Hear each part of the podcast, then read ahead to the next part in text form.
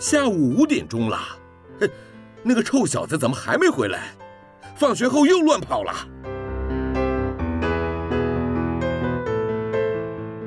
您现在收听的是云端新广播，FM 九十九点五 New Radio，最自由的新声音。我最喜欢甜甜圈，木木警官也喜欢甜甜圈，欢迎一起收听小树甜甜圈。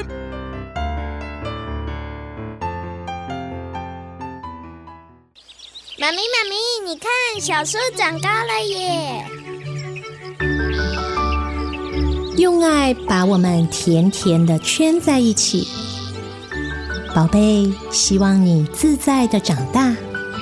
欢迎收听小树甜甜圈。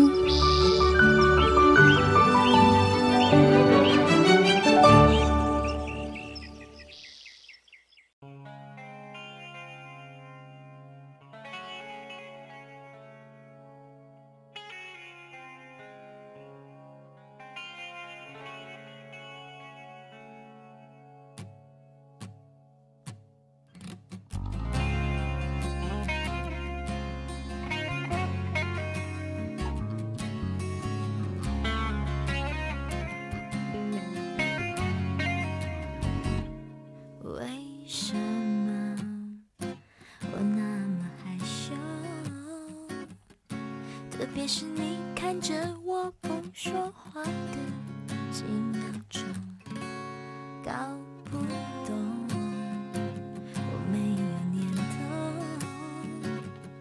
我只好一头钻进你胸口。我听见一群的脚步声，一堆的喧闹声，遮不住我的耳朵，只听见你呼吸的声音。慢慢的接近我，想接近我。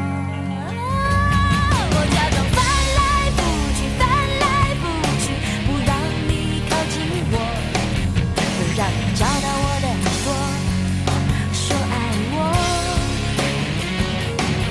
我。看你走来走去，走来走去，像找不到出口的狗，最后我。紧紧的抱着你。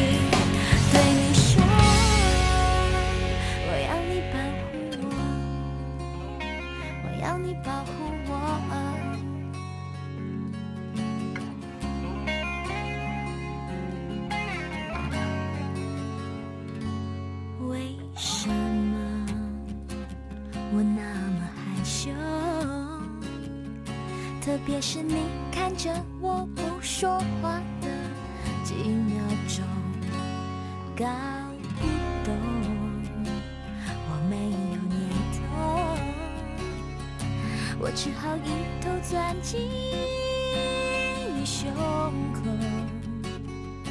我听见一群的脚步声，一堆的喧闹声，遮不住我的耳朵，只听见你呼吸的声音，慢慢的接近我，想接近我。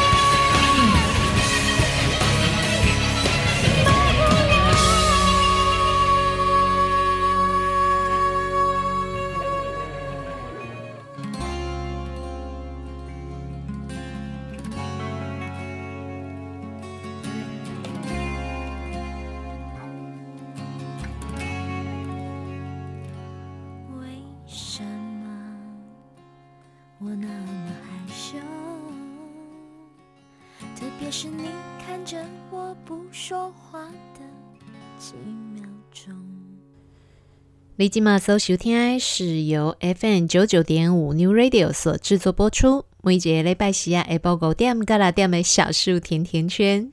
大家好，我是夏天。现在开始，大家除了透过 FM 九九点五的广播频率可以收听得到我们的节目之外，另外您也可以利用上网搜寻三个 W 点 N E W R A D I O 点 C O M 点 T W。Triple W 的 New Radio 点 com 的 TW 的官网，使用官网上面的线上收听功能，或者是直接在 YouTube 的平台上面搜寻云端新广播，就可以找得到我们现在正在播出的第一轮的节目首播。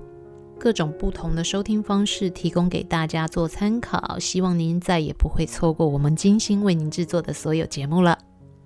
今天在节目的一开始，为大家所安排的歌曲是由非常有才华的创作型才女歌手戴佩妮所演唱的《保护我》。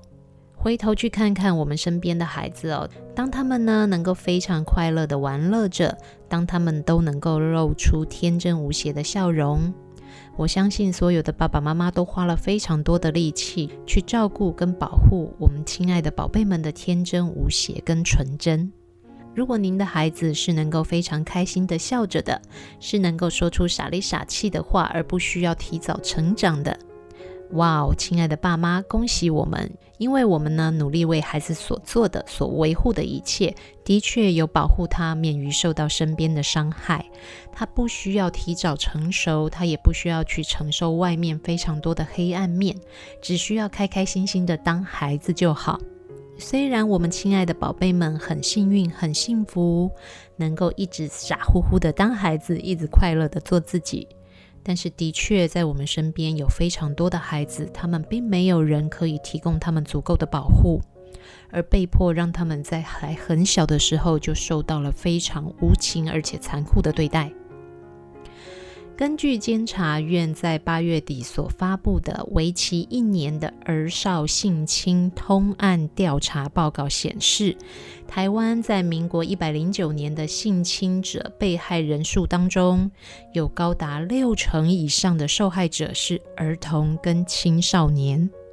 能够想象像这样子的状况吗？在我们身边的孩子每天快快乐乐的、平安的出门、平安的回家，受到我们的疼爱，受到身边人的保护，健康快乐的长大了。但是却有另外一群孩子，他们在还很小的时候就被人非自愿的用暴力的方式或者是伤害的方式去夺走了他们的纯真。而且呢，从过去十五年来看呢，我们台湾的性侵害、性骚扰以及性霸凌的通报件数，并没有因为社会的开放而逐渐减少，反而是不断的攀升。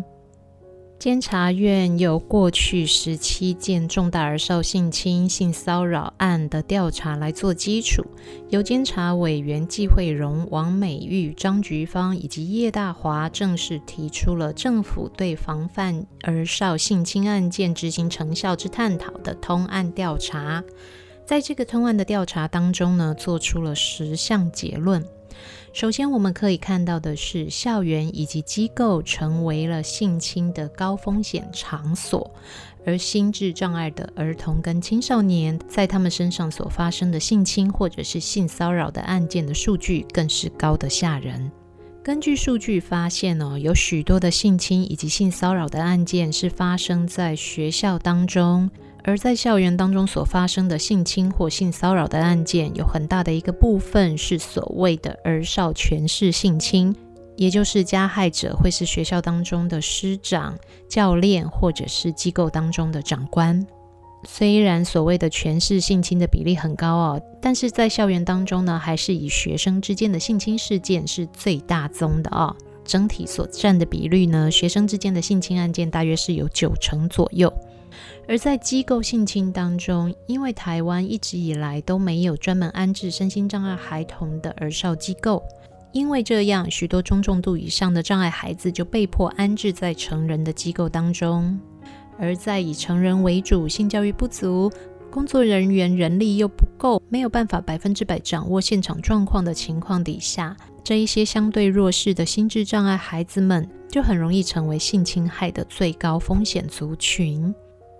除了在我们的社会教育以及校园教育当中，必须要加强了性别平等，同时加强性教育的推广之外啊，能够早一点设置专职的身心障碍者的安置机构。并且能够及早发现像这样子的权势性侵是非常非常重要的。而除了身心障碍的孩子们容易成为目标之外，还有另外一个族群也很容易成为目标，也就是原住民的儿少受害者，比例也是非常高的。而在原住民的部落当中，跟一般的儿少性侵状态是一样的，常常会出现熟人性侵，比如说家庭当中的家内亲族，或者是部落精英侵害等等。有没有发现，还是存在于一个权力不对等的状态哦？而在受害者的比例当中呢，过去我们认为性侵案大部分的受害者会是女性，但是根据现在的数据，我们发现男童受害跟加害人的比例其实也是同步在攀升的。而且因为很多的男孩子从小被教育，认为遇到性侵案是羞耻的，是不能够对人说的，所以其实，在数据的比例当中，我们是可以合理的认为跟怀疑，还有很大的黑数的。更骇人听闻的是，受害以及加害者的年龄哦，甚至已经下降到了零到六岁。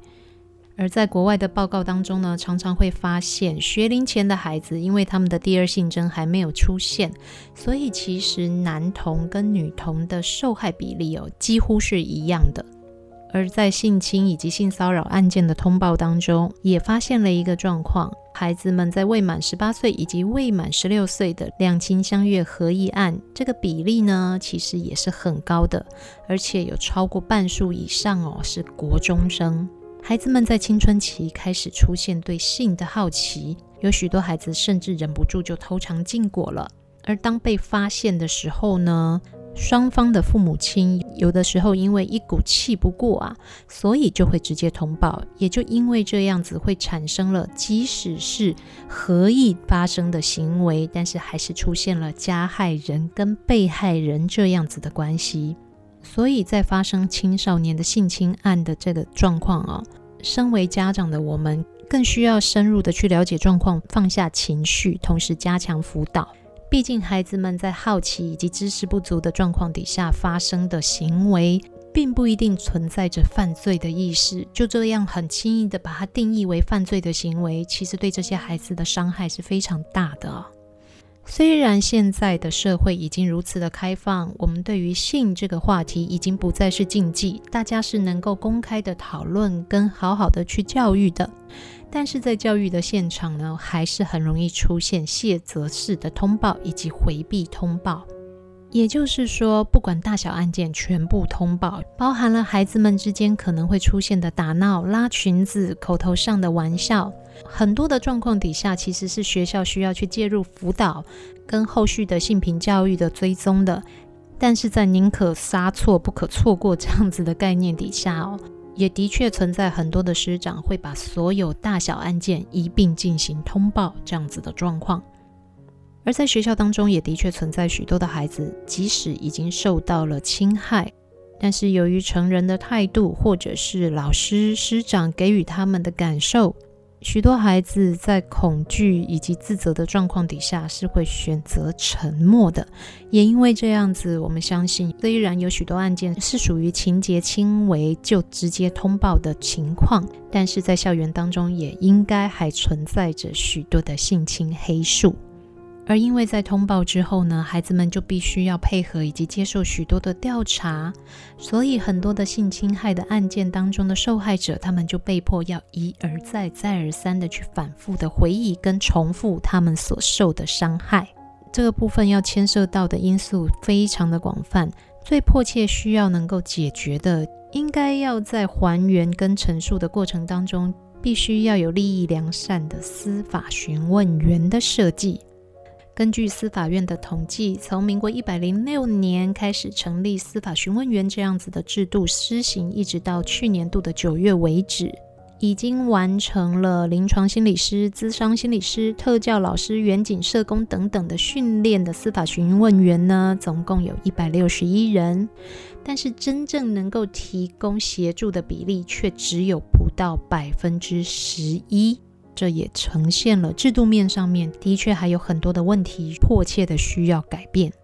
另外，对于儿少性侵案件当中的通报者，也就是我们所说的吹哨人哦，在台湾的相关法律当中，目前的保护力是不足的。虽然对于儿少性侵以及性骚扰事件的通报人，目前看来是有保密机制的，但是对吹哨者却缺乏了实质的保护。而行政院呢，近年正在研拟的《揭密者保护法》草案当中，却又缺乏了对于儿少性侵害案件的通用性，相对的就有可能减弱了在遇到儿少性侵以及性骚扰案件时候呢，我们一般人的通报意愿。哇，以上这么多硬邦邦的数据哦，全部的资讯都在告诉我们一件事情。就是不论来自于社会资源方面，来自于相关的行政力方面，或者是学校教育的配合方面，我们台湾呢，在保护儿童以及青少年，避免受到性侵害及性骚扰这一个部分，还有很长的路要走，同时也还需要更加的努力。既然现在的社会现况是这个样子。在短期之内，我们并没有办法避免，或者是真正有效地减少相关案件的产生。那么，我们有没有办法帮助孩子在案件发生之前就能够平安地学会要怎么样保护自己呢？而根据国外已经针对儿童性骚扰以及性侵害相关案件所做的研究哦，经过统计之后，也发现有许多的加害者们会有一些共同的特征。要怎么样来帮助孩子来避免受到伤害，又要怎么样及早发现危险的存在，来避免危险的发生呢？我们一起来欣赏一首歌曲，休息一下，让心情平缓一下。等一下的节目呢，我们再回头来跟大家好好的聊一聊，要怎么样实际的去保护孩子，避免孩子受到侵害。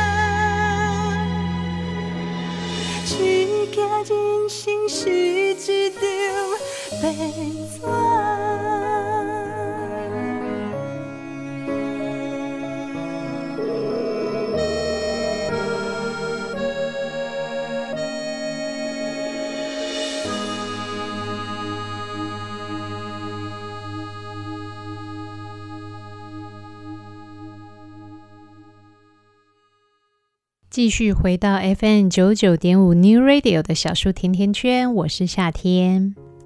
在上一段的节目里面呢，我们跟大家分享了关于监察院所公布的目前台湾哦现行的儿童性侵害以及性骚扰案件的发展的状况。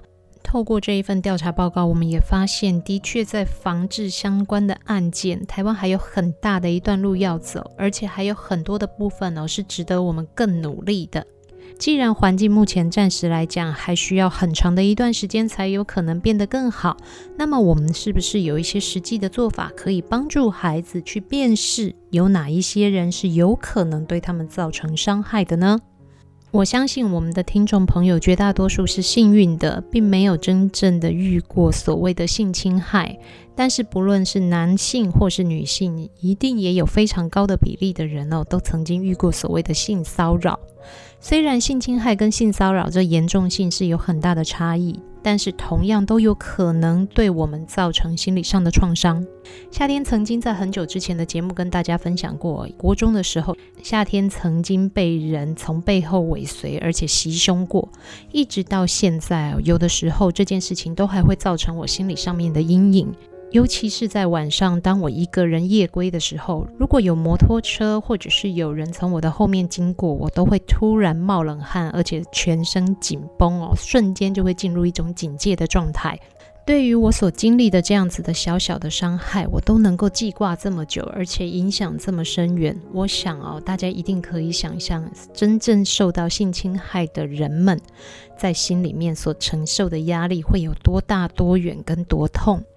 根据儿童性侵害的一些相关研究，我们会发现很多童年性侵害的受害者，他会因为各种不同的原因，或者会在不同的地方去遇到这样的侵害，但是他并没有办法在他遇到侵害之后，就马上的去告诉大家他的经历。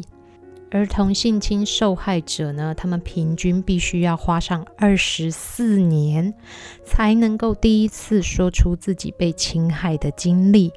有很多的案件呢，甚至是从来就没有被揭发，或者是进入司法体系当中的。有许多的案例呢，这些受害的孩子们选择默默的承受这样子的痛苦，甚至有很多孩子会第一时间的怀疑自己是不是做错了什么，才造成别人对他这样的对待。也因为这样的伤害是非常深、非常远的，甚至有些人终其一生都没有办法从这样的伤害当中恢复，形成了非常严重的创伤后症候群。所以，帮助孩子在受害之前就能够先行辨识危险，同时知道怎么样保护自己，就显得更加的重要。要避免孩子遇到危险，有非常非常多的努力是要做的。包括我们必须要尽早为孩子建立正确的性教育以及性观念，同时也要协助孩子认识性别平等的意识。另外呢，现在的社会上危险非常的多，尤其是孩子们都非常早去接触到网络的使用，而许多错误的观念以及性犯罪者非常有可能隐藏在网络的世界当中。所以，我们身为父母亲，在孩子刚开始接触到使用网络的时候，就必须要能够陪伴孩子，同时也要教育孩子怎么样去分辨讯息的真假，以及要能够判断危险性。在孩子还没有办法自行做判断之前，父母的把关就显得更加的重要了。要能够改善社会的风气，同时能够建立一个安全的环境，这需要花费非常大的力气以及许多的时间。但是这些事情却又是刻不容缓、不能不做的，所以我们必须要很努力的去改变现在这样的状况。另外，我们也可以协助孩子慢慢的去建立跟辨识危险的讯号，尤其是在经过了许多年的研究之后。学者们发现，在性犯罪的加害者身上，很容易出现一些共同的特征，而这些特征呢，有的时候并没有办法非常清楚、明显的被辨识到，但是它总是会让我们有机会可以感受得到危险的存在。那么，身为成人的我们，帮助跟教育孩子去辨识这些可能造成他们危险的人的特征，就是很重要的工作了。根据澳洲政府在二零一三年所成立的皇家调查委员会，他们针对在学校以及家外的安置机构、宗教团体、教育训练场所、青年感化院这些机构里面所发生的儿童性侵，进行了全国性的调查。而这个调查的时间总共历时了五年之久，比我们刚刚所说的台湾的监察院所做的调查时间更长哦，一共花了五年的时间。根据受害者的亲身陈述，以及深度的去分析这一些性犯罪者他们的个人特征之后，根据这一份澳洲的研究资料发现哦，性犯罪的加害者大致上呢，可以发现他们有三个犯罪的类型，包含了迷恋型的惯犯者、机会型的犯罪者以及处境型的犯罪者。听起来很复杂，对不对？这到底是什么样的类型呢？首先，迷恋型的惯犯者，他们会非常积极地制造自己的犯罪机会，同时用各种的方式去诱骗孩子进入这样子的侵害关系当中。迷恋型的犯罪者，他最典型的心理特质就是儿童或者是青少年对他们是会产生强烈的性吸引力的，而他们的犯罪通常不会是一次，很多人呢会是所谓的累犯。有一些迷恋型的惯犯呢，他会选择去从事可以接触到儿童或者是青少年的职业，同时会在他的职业当中哦，利用各种的方式，包含了权力的威逼，包含了情境的安排，或者是诱骗等等哦，去制造、去制造性侵儿童或者是青少年的机会。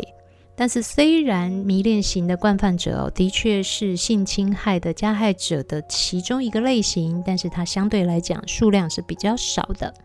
而第二种呢，就是所谓的机会型的犯罪者，他们多半会在有机会可以利用的时候，利用孩子们来满足他们自身的性欲。对于机会型的犯罪者来说，小孩或者是青少年并不一定比成人所产生的性吸引力大，但是如果有机会的话，他们就会利用孩子或者是青少年来满足自己的性欲。这些人呢，他们的控制冲动的能力是比较低的，也比较没有办法遵守社会的规范。机会型的犯罪者，大部分是利用偶然的机会，也就是所谓的有机可乘啊，来去进行性侵害。但是像这样子的犯罪者，说真的也是防不胜防啊。因为呢，他并不会主动的去制造犯罪的行为，但是只要有机会或者是条件符合的状况底下，他就有可能随机的犯罪。第三种类型是处境型的犯罪者，这一类的犯罪者呢，他的犯罪行为是来自于他的生活压力，而他的犯罪的时间也会维持得比较长。这一些人呢，他对于孩子并没有特别的兴趣，但是呢，他为了要能够回应自己生活当中的压力源，所以就会去用性侵儿童来减少自身的压力。而这些压力会来自于什么呢？来自于社会隔离，或者是没有正向的成人的关系，自尊比较低，或者是他的社会适应力不良等等。也就是说，这些人呢，他可能是相对的比较弱势的。根据国外的资料会发现哦，处境型的犯罪者哦，他的社会表现呢，往往看起来是比较守法的，所以比较不会有其他的犯罪记录。但是当他们的压力累积到一定的程度的时候，就有可能随机的利用这样的方式去发泄他们自己的压力。但是这一类的犯罪者，他们更有可能去利用儿童或青少年对他们的信任来维持长时间的犯罪，也因此这些受害者，他有可能遭到比较长期的迫害。但是大多数的加害者，其实我们是很难从外观就能够判断出来的。绝大多数的加害者看起来就跟你我一样，只是一个非常平凡的普通人，基本上真的是防不胜防啊！也因为这样子，身为成人的我们更应该要教育孩子，网络上的讯息不要轻信，莫名的人要与你有太多的接触，都请你要随时保持警觉心。我们虽然呢不能随时怀疑别人是坏人，但是也千万不要太容易去相信别人。尤其对于年幼的孩子哦，小小朋友们，我们更要教育他们，不认识的人叫你跟他一起走，千万不要一起去哦，因为真的太危险。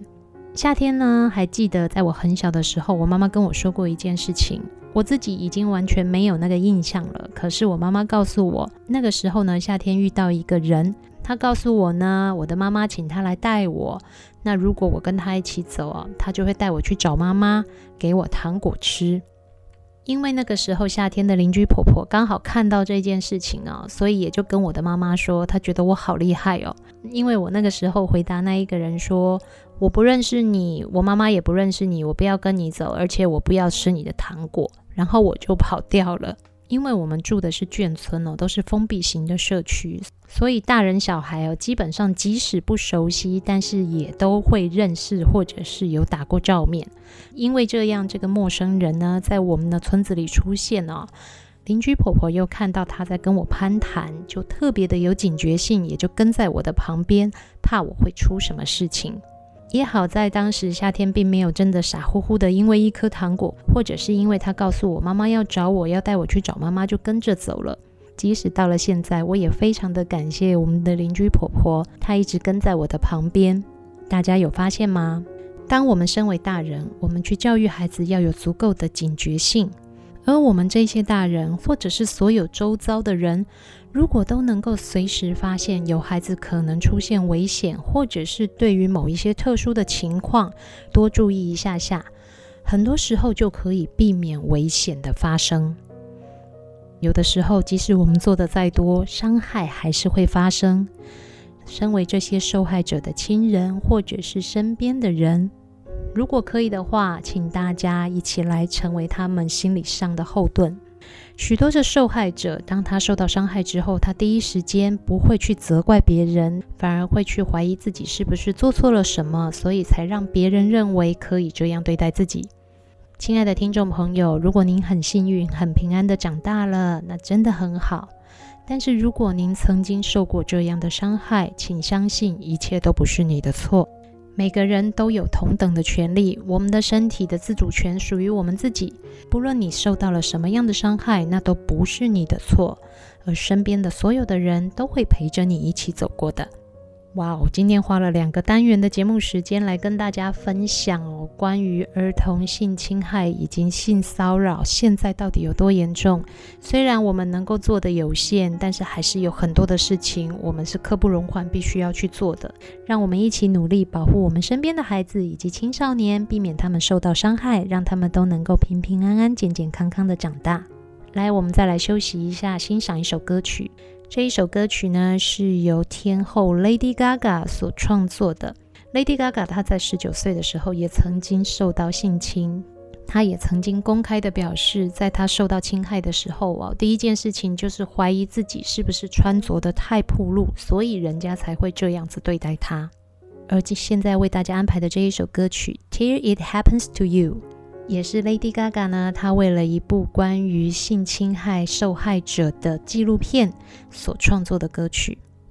希望我们的社会都能够，希望我们的社会都能够越来越安全，也希望我们都能够成为这些受害者们身边的力量。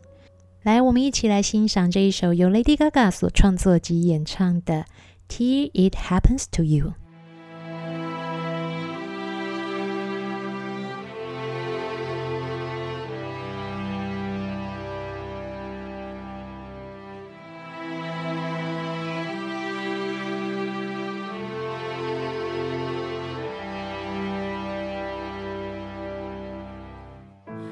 Tell me it gets better, it gets better in time. You say I pull myself together, pull it together, you'll be fine. Tell me what the hell do you know? What do you know? Tell me how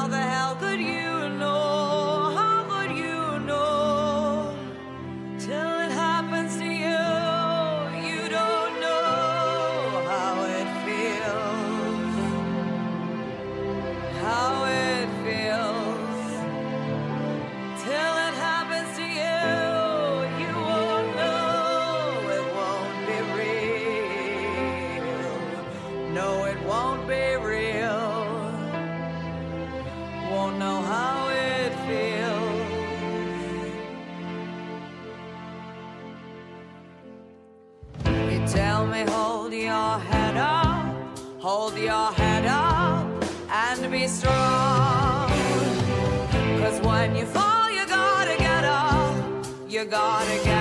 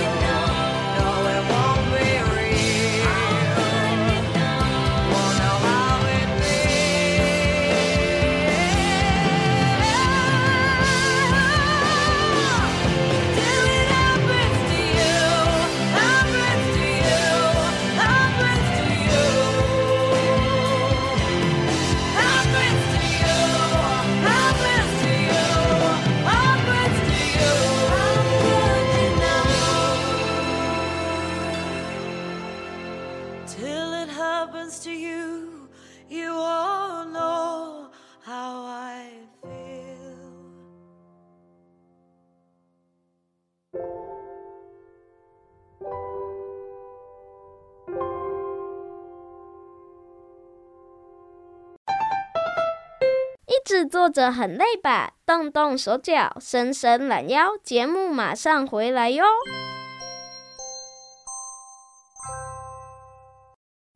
爱读册囡仔袂变歹，爱看册的大人嘛袂歹哦。做伙来读册。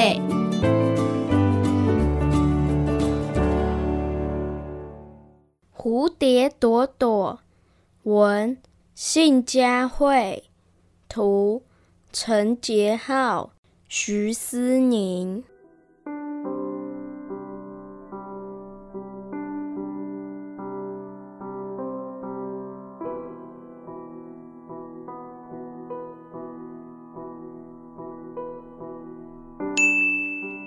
朵朵是个快乐的孩子，她喜欢荡秋千，也喜欢看蝴蝶飞舞。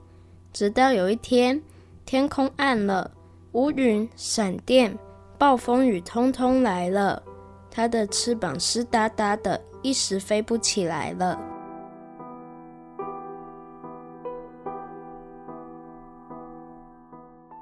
你看，那里有蝴蝶，哇，一朵一朵的蝴蝶。好漂亮！小女孩说：“蝴蝶是长在天上的花朵，要用一朵一朵来数。朵朵的蝴蝶飞飞飞。它喜欢拉着裙角和漫天的花朵飞舞。后来大家都叫它朵朵。隔壁的爷爷会和它分享水果软糖。公园的奶奶织了一只长耳兔送她。”市场的叔叔会拉着他的双手转圈圈，邻居阿姨们喜欢在他脸上亲吻，用毛毛虫小手和他玩。即使朵朵生下来就没见过爸爸，但有很多的人疼爱她。社区里处处是朵朵铃铛般的笑声和她活泼的身影。放假时，市场叔叔会开车带他们出去玩。妈妈现在没有工作，叔叔会照顾我们。朵朵喜欢叔叔吗？妈妈问朵朵。喜欢，小兔子也喜欢。后来，妈妈跟朵朵搬到叔叔的家住。叔叔会买漂亮的衣服和草莓蛋糕给朵朵。朵朵好喜欢在空中飞舞，一圈转过一圈，再降落到叔叔的膝盖上。朵朵比蝴蝶还要漂亮一百倍。朵朵比公主还宝贝一千倍，叔叔常常这么说。叔叔对朵朵真好，以后可以当朵朵的爸爸。我们就像快乐的一家人。妈妈说：“我喜欢当蝴蝶公主，也喜欢不用钱币就会开动的飞车叔叔。”朵朵说：“有阵子，叔叔经常喝酒，喝到半夜才回家。”要是隔天早上他不舒服，就叫妈妈先去摆摊做生意。有蝴蝶公主在家陪我，头痛很快就好了。看小蝴蝶飞高高，叔叔就有精神了。当朵朵飞的一身都是汗时，叔叔会帮她换衣服。叔叔说他要努力赚钱，买更多蝴蝶衣裳给朵朵。朵朵觉得自己是蝴蝶公主，好幸福。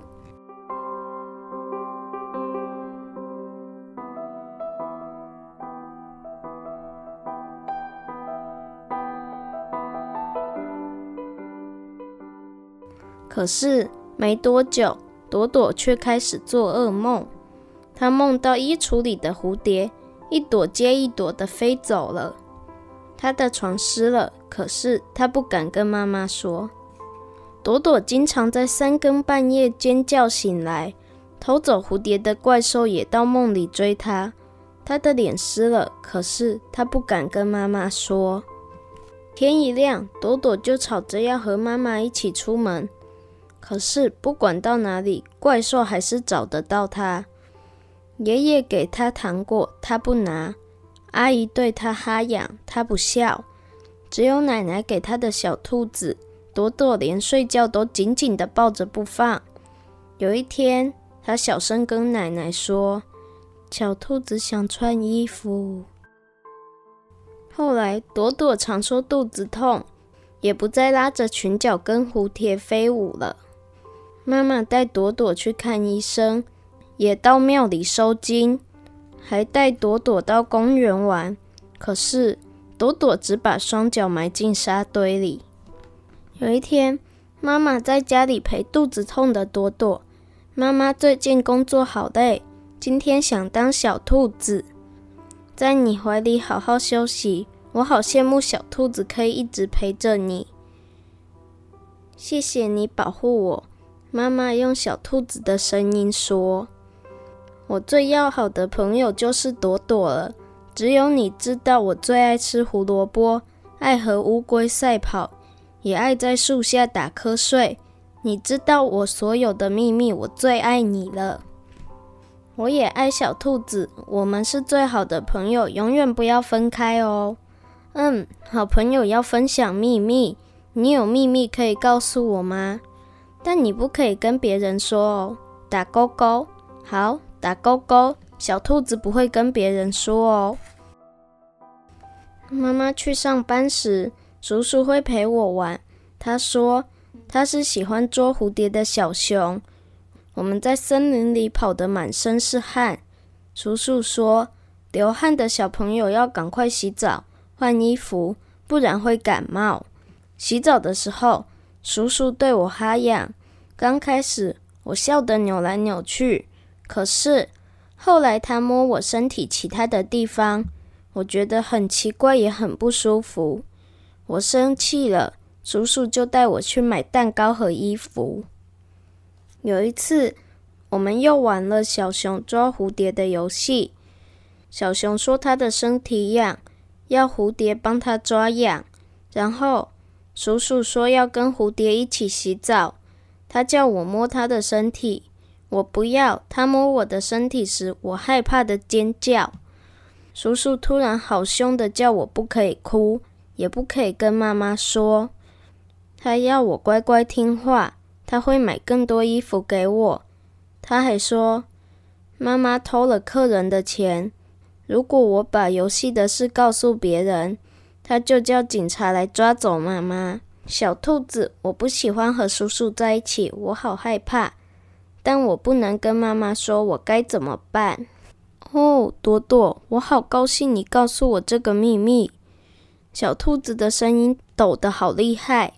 隔壁的哥哥说，怪兽会在半夜出来把不听话的小孩子吃掉。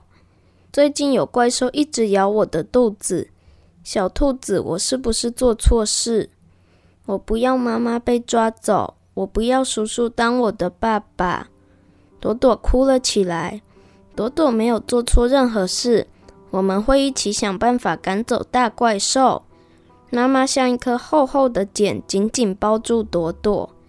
等朵朵睡着以后，妈妈就抱着她跟小兔子到公园奶奶的家。那一天。回家的叔叔像一座爆发的火山。小孩子的话你也信？我只是在逗他玩，我好心帮他洗澡，是又怎样？要不是我，你们母女能吃好的穿好的吗？后来警察来了，他们抓走的不是妈妈。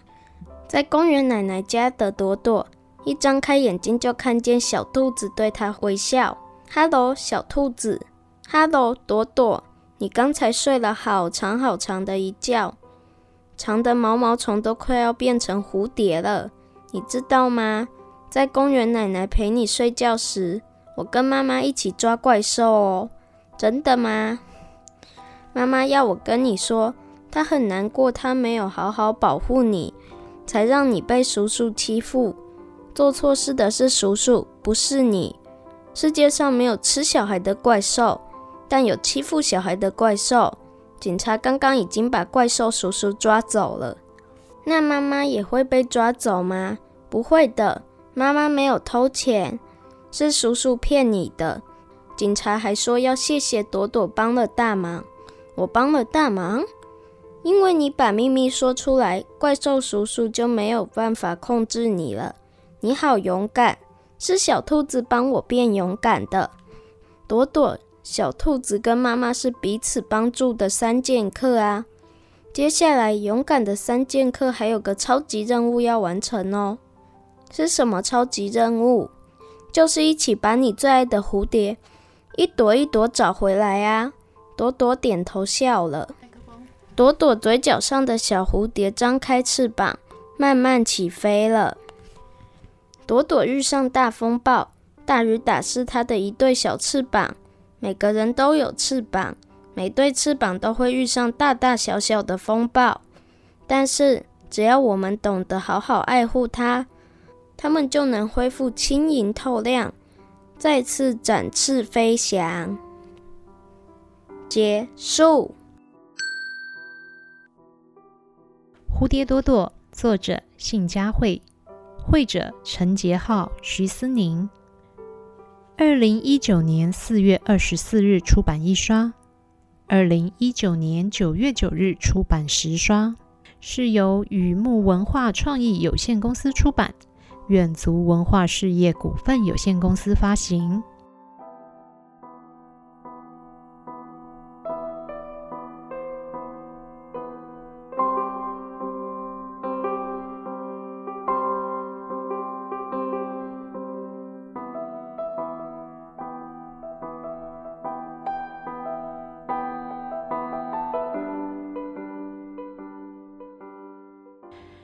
继续回到小树甜甜圈，我是夏天。这个礼拜大家有没有觉得压力好大哦？因为我们好不容易呢，以为啊，我们即将摆脱前一阵子疫情的压力哦，结果哇！新北地区呢，这个幼儿园的群聚感染，好多的小朋友以及家人们都确诊了。那经过了病毒的基因定区之后，也确定了是非常高危险性的 Delta 病毒。爸爸妈妈有没有感觉有一种风声鹤唳的感觉？会不会呢？接下来又要进入停课状态了呢？会不会像之前五月份一路放暑假，放到九月一号才开学的状况，又再要重演一次呢？当然，我们希望这样的状况不要再发生了。我们都希望台湾的疫情控制可以非常好，而我们的人民一样充满了自觉跟自律，能够把这一次的难关挺过去。但是未来的变化还很大哦，因为 Delta 的病毒，它的传染性毕竟非常的强，而且不管是任何品牌的疫苗，目前看来对它都没有非常好的防护力。亲爱的朋友们，请大家提醒自己，我们出门的时候口罩一定要戴好，回家的时候一定要记得把身体都整理干净，能够马上换衣服，最好马上换衣服，把衣服洗掉。如果真的不方便哦，比如说是在上班或者是在外面有很多的事情还要处理的话，那进入到室内要接触任何的人或者是自己的东西的时候，都一定要把手洗得非常非常的干净，而且还要经常性的消毒。最重要的是，请大家提醒大家，下一个星期就是中秋的连假了，亲爱的朋友，让修林来记得哦。如果可以的话，我们就一样继续坚守在家，避免外出，避免跟人群聚，才能够真正有效的避免感染再度的扩大。而且呢，依照这一次的状况看来，Delta 病毒的高危险、高传染性啊，连孩子们都躲不过。一个幼儿园就有这么多的孩子们感染了病毒。而十二岁以下的孩子们目前还还没有有效的疫苗可以注射，也就是说，如果要保护他们，最好的方式就是避免他们外出去接触到可能的感染源。你今麦收收听是由 FM 九九点五 New Radio 所制作播出，每节礼拜四啊下晡五点到六点美小树甜甜圈，每个星期天的下午，夏天和三根毛固定在这边陪伴大家度过一个小时的时间。下个星期天就是中秋节的前夕喽。现在我们不能问大家有没有规划好要去哪里玩了，大家就乖乖的待在家里吧，让夏天跟三根毛同样的在星期天的下午陪伴大家度过一个小时的悠闲时光。我们下个星期天同样时间空中不见不散，等你哦，拜拜。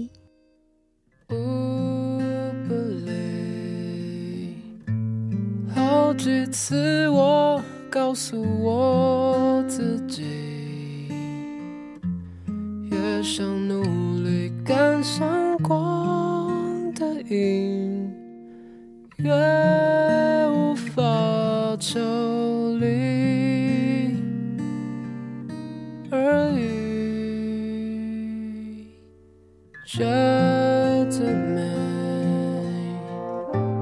刻骨铭心，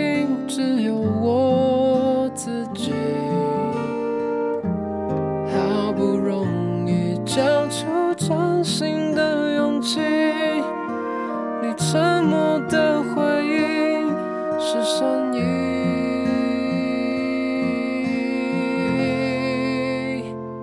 刻在我心底的名字忘记了时间这回事于是谎言说了一次就一辈子。曾顽固跟世界对峙，觉得连呼吸都是奢侈。如果有下次，我会再爱一次。刻在我心底的名字，你藏在尘封的位置。